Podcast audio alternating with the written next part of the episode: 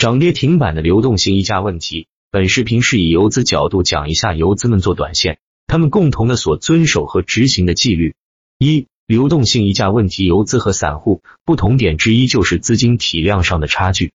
很多朋友没有买卖一个股近千万的经历，可能不能理解。对于小盘股，买入炒股一千万就要考虑卖出的流动性问题。这么大的体量可不像散户可以一把扔光。小盘股二十元一股，一千万就是五千手。两千万就是一万手，很多时候整个底部挂单都没有那么多。那么对于游资就必须考虑这个问题。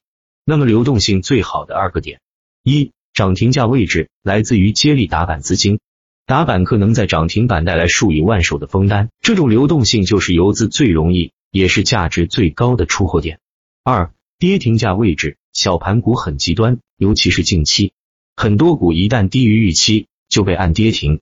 跌停位置才会有翘板资金愿意来翘板，当然这样的出货方式对于游资来说也是亏损最大的操作。但是为了出货，这种操作对于大型游资也是经常使用的，甚至有时候需要连续砸两个跌停才能出货，所以才有了这么一句话：短线的核心就是人气带来的流动性溢价而已。现在诸位再看这句话，是否有了新的理解？二对手盘问题，一个成熟的交易者是必须要学会计算筹码的。获利盘、抛压、换手。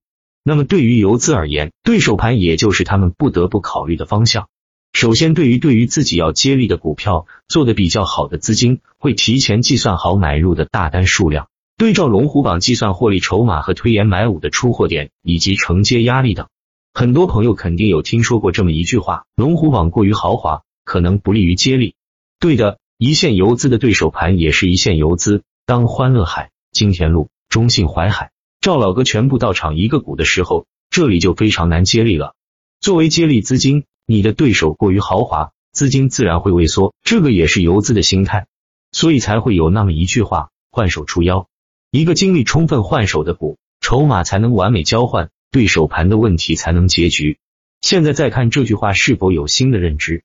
三、坚持模式内的操作，这个市场挣钱的模式非常多，但是为什么大部分还是亏钱的呢？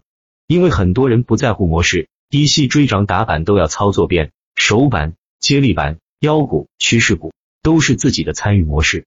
其实游资往往却反其道行之，弱水三千，只取一瓢，把一种盈利的模式做精做强做到无敌，做到一旦出现模式的机会，胜率有把握高于七成，那么恭喜你，你就成功了。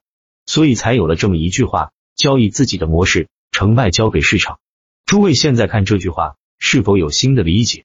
追踪游资，学习他们也是一种快速进步的方法。可以用打板客网交易系统一点六三版里的游资模块，查看全市场所有游资的动态。